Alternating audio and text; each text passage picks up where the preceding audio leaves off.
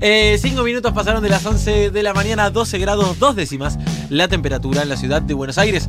Qué hermosa mañana, dijo nunca nadie, porque es invierno y es una mierda.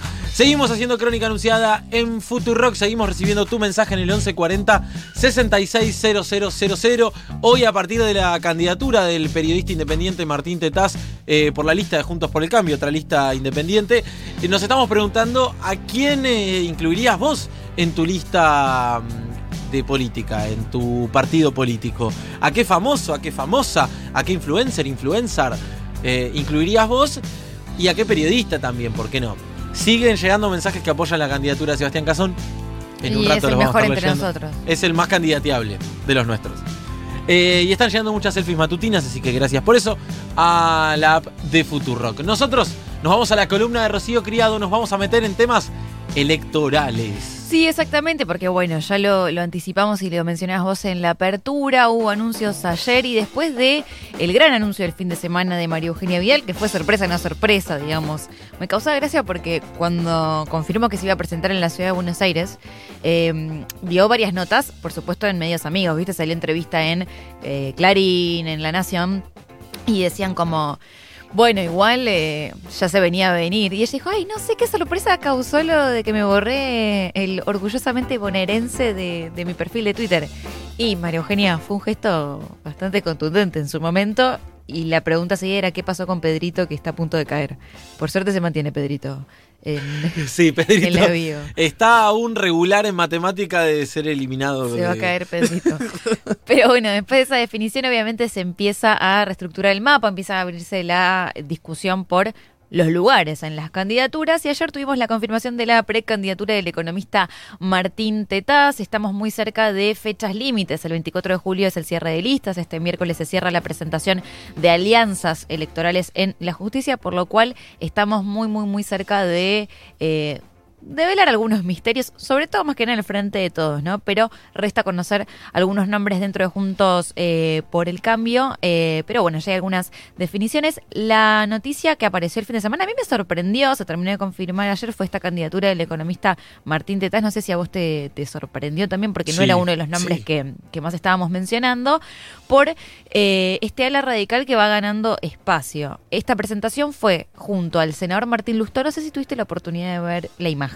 Sí. Pues estuvo Martín Lustó, Sí. Mariela Coleta, que es la presidenta de la UCR porteña, y el lugar que eligió fue la cervecería Antares. Muy. Muy palermitano. Muy palermitano. chicos. Todo bien con cervecería Antares, pero no es un lugar para presentar candidaturas. Que es la que está ubicada en el patio gastronómico de Plaza, Plaza Jusey. Jusey. No sé si lo ubicás, está justo ahí enfrente de la Facultad de, de Económicas. Bueno, ahí eh, hizo esta presentación, decíamos, junto al radicalismo, con Martín eh, Lustó acompañándolo. Un tetaz que, lo decías vos también más temprano, comenzó militando hace tiempo en Franja Morada, que tiene una idea muy clara, no sabemos de dónde viene y me parece a dónde va. Lo dijo ayer un poco en su discurso, pero nos sorprende porque hace mucho tiempo que lo venimos escuchando. Es una figura que conocemos. El discurso muy de cambiemos de defensa de la propiedad privada, en contra de los planes sociales, si bien también hay voces en contra de los planes sociales en el peronismo desde otro ángulo, ¿no? La eliminación de eh, los impuestos, pero bueno, lanzó esta candidatura y si te parece escuchamos un fragmento porque fue bastante duro con el kirchnerismo, en particular con un tal Máximo Kirchner y como todo lo que está sucediendo en este 2021, todos están mirando a 2023 y así lo explicaba Martín Tetas. A ver, Pero yo no vengo a sumarme a un espacio más para cobrar un sueldo a fin de mes. Yo no vengo a hacer eso. Yo no vengo a buscar un lugar de comodidad en la política. Yo vengo a decirle las cosas como son. Vengo a enfrentar, vengo a enfrentar el intento de copar la política en la Argentina. Vengo a enfrentar el proyecto político de Máximo Kirchner del 2023, del proyecto político de Kisilov del 2023. Vengo a aportar, sí, siempre una propuesta, como lo he hecho siempre.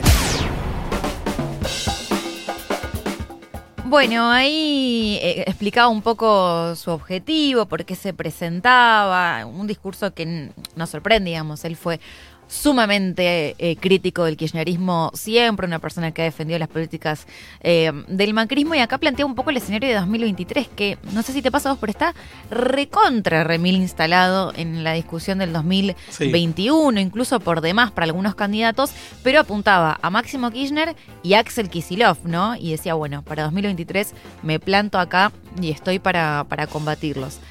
A ver, siempre en los cierres de listas hay ganadores y perdedores, sabemos cómo es, es un momento sanguinario el del cierre de lista, ¿por qué? Y porque en las coaliciones hay muchos lugares que repartir y que llenar y eh, bueno, aparece la disputa acá. Hay cierto enojo con la reta por parte de la ladura de Juntos por el Cambio por lo que dicen ellos desordenar, entre comillas, la discusión. Y acá se abre otra negociación, porque de alguna manera con la baja de Patricia Bullrich ganó esa disputa Horacio Rodríguez Larreta, ¿no? Logró imponer a María Eugenia Vidal. Bueno, ya ganó ese lugar, ya sabemos que ella va a encabezar. Ahora, tiene que abrirse una negociación en base al resto de los lugares. Y ahí aparecen la coalición cívica, aparece el PRO y aparece la Unión Cívica eh, Radical. Pero son varios los que están enojados y uno que está muy en una, muy enojado y que todas las semanas está dando notas eh, sobre este tema es el gobernador de Jujuy, que otra vez apuntó contra María Eugenia Vidal y contra Horacio Rodríguez Larreta de esta manera. A ver. Más allá de, estas decisiones que tomó el PRO, que es como que acomodan las cosas, ¿no? Que yo digo, me parece que, que Horacio ha puesto el traje de presidente antes de serlo y a mí me preocupa que tenga actitudes ¿no? que, tienen que ver con, como por ejemplo, sacarnos a, la dirigente de más peso de la provincia de Buenos Aires, que es María Eugenia Vidal. Yo, la verdad que hace meses que estaba convencido que la lógica era que poníamos toda la carne en la parrilla en la provincia de Buenos Aires poner toda la carne en la parrilla y que vaya María Eugenia Vidal y vayamos con Facundo y todos.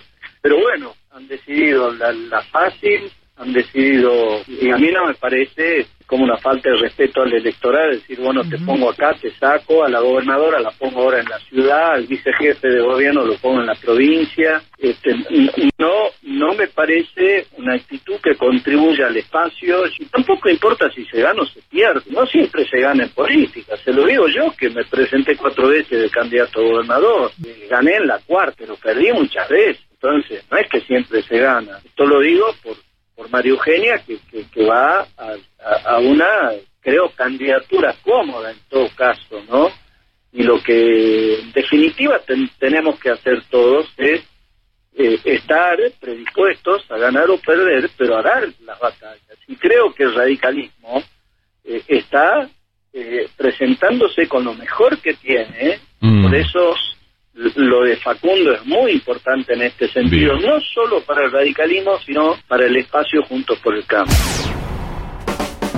¿Puedo decir algo antipopular tal vez? Por supuesto. Tengo la peor, la peor imagen de Gerardo Morales, ¿eh? bueno, por, cosas que ya hemos desarrollado largo También algunas explicaciones por lo de Bolivia, ¿no? Que el ex embajador es un ministro de. Sí, la visita de Iván Trump en, en, esos días y demás sacando, digo, dejando de lado todo eso y, haciendo un, estrictamente un análisis Bueno, Milagros Salas y la lista es enorme, ¿no? No, no, por eso, pero digo, sacando todo eso de, Gerardo Morales que, vivo, que vivimos diciéndolo, haciendo un análisis estrictamente político de lo que dijo acá, para mí tiene razón. Sí. Eh, claramente es una candidatura cómoda la de Vidal y claramente Vidal no juega en la provincia de Buenos Aires porque no quiere volver a perder. Porque básicamente. Y tiene razón, la, política es ganar y es perder y, debería ser así siempre. Lo que pasa es que nos hemos acostumbrado al triunfalismo constante, en donde, bueno, yo con tal de ganar vendo mis ideales, vendo mis ideas. Recuerdo a Raúl Alfonsín diciendo. Eh, si la, sociedad gira a la derecha, que la UCR se prepare para perder elecciones. Bueno, la UCR no hizo eso, claramente. Eso es muy justo, eso es muy justo porque María Eugenia quiere que crezcan otras figuras en la provincia de Buenos Aires. Sí, y quiere también eh, dejar de lado esta discriminación hacia los porteños e incluirlos en la lista de aportantes trucha. Tuvo también la hormiguita Ocaña en la presentación. Bueno, acá viene la discusión, porque digo, ¿qué concesiones va a hacer Horacio Rodríguez Larreta? ¿Va a intentar mantener el voto más duro que representaba eh, Patricia Burrich? Por lo cual la idea es que haya una interna con el exministro de Economía Ricardo López Murphy, que forma parte de Republicanos, eh, Republicanos Unidos.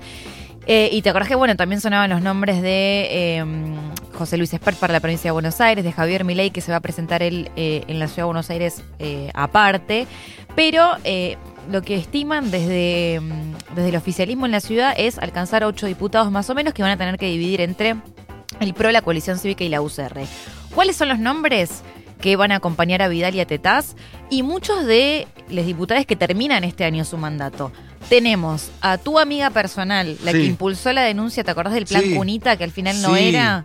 Que había ido con la tía, con la prima. Sí, quién con la tía, con la Con la tía a cotejar precios. Fue con su tía Perito a cotejar precios a 11, Bueno, literal. y que, digamos, su rol dentro de la oposición es esto, eh, inventar denuncias y levantar la bandera de la transparencia del republicanismo. Bueno, Graciela Ocaña, ¿no? Estamos hablando, me parece que todos la sacaron, Sí, claro. la sacaron rápido. Bueno, también eh, ella formó parte de la campaña donde aparecieron los aportantes Sí. eh, truchos. Bueno, se le vence el mandato, por lo cual es uno de los nombres que suena para renovar. Pero en la ciudad también. Eh, Paula Oliveto. Pero Caña fue candidata en provincia. ¿Qué les pero- pasa con el cambio de domicilio? Chicos, Dejen de, ca- dejen de cambiarse el domicilio. Paula Oliveto por la coalición cívica. ¿Con D'Alessio o sin D'Alessio? Eh, ¿Te acordás que él decía Pau? Me, Pau. me encantaba eso. Sí. Pau. Y que la última, la última él la Pau y dijo, sí, mi marido también me dice Pau. Sí, me pero podés Da- decir D'Alessio Pau. no es tu marido, Oliveto. Eh, bueno, también está Fernando Iglesias, que no es una figura que atraiga tanto al entorno de María Eugenia Vial ni a María Eugenia Vial, que tiene un tono de campaña mucho más suave. De hecho, Fernando Iglesias le ha pegado mucho a María Eugenia mucho. Vidal. Bueno, todo. Bueno, Patricia Bull. Bueno, no, ni hablar. sí, Patricia Burri sigue fabiando tweets donde bardean a Vidal. es hermoso. No, no puede, no puede superar esa situación. Señora, suelte o hágase un fake, no sé, pero es muy obvio. Bueno, suena también eh, Fernando Iglesias, que de hecho la propia Patricia Bullrich ayer confirmó que va a estar en la lista. Fernando Iglesias. Fernando Iglesias lo confirmó ¿En ayer. qué lugar es el tema? ¿En qué lugar se habla más o menos de un cuarto lugar? Pero Ah, bueno, bueno. sabemos cómo son las listas. Digo, no, no me gusta anticipar eso porque, bueno, no. de- después a último momento es cuando se define, pero sí son los nombres que están sonando. También Fernando Sánchez y Carla Carrizo, que también su mandato eh, termina, ella cercana a Martín eh, Lusto.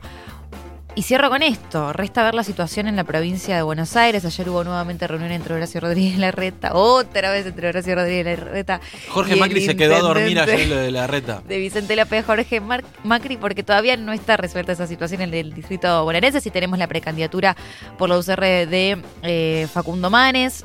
Sabemos que la reta impulsa a su vicejefe de gobierno, Diego Santilli, y que Jorge Macri no le cierra mucho. No le tienen que ofrecer algo que le guste a Jorge Macri. Seducime, Horacio. Claro, está en es- es- Horacio está en plan conquista y Jorge está viendo, está evaluando cuál es la situación eh, para, bueno, acompañar Creo a... que se, se está terminando. Creo que estamos ante los últimos días de, está, de- chicos. de- de candidatura de, de Jorge Macri. Creo, eh, tal vez eh, le- la sostenga la candidatura. El tema es que ha perdido mucha fuerza, sobre todo porque la reta lo desinfló, eh, llevándose a algunos intendentes y algunas figuras cercanas de Juntos por el Cambio para su espacio. Sí, hay que ver qué pasa también con Manes y si otras figuras deciden acompañar a Manes, porque son varios los aliados del PRO que están enojados con la reta, digo, dirigentes como Joaquín de la Torre, Sebastián García de Luca, que ayer también habló con IPEI y se mostró cercano a Manes, Emilio Monzó, pero bueno, es cierto que dentro de las figuras que hay, tal vez no terminan inclinando tanto la balanza como si las figuras que está cooptando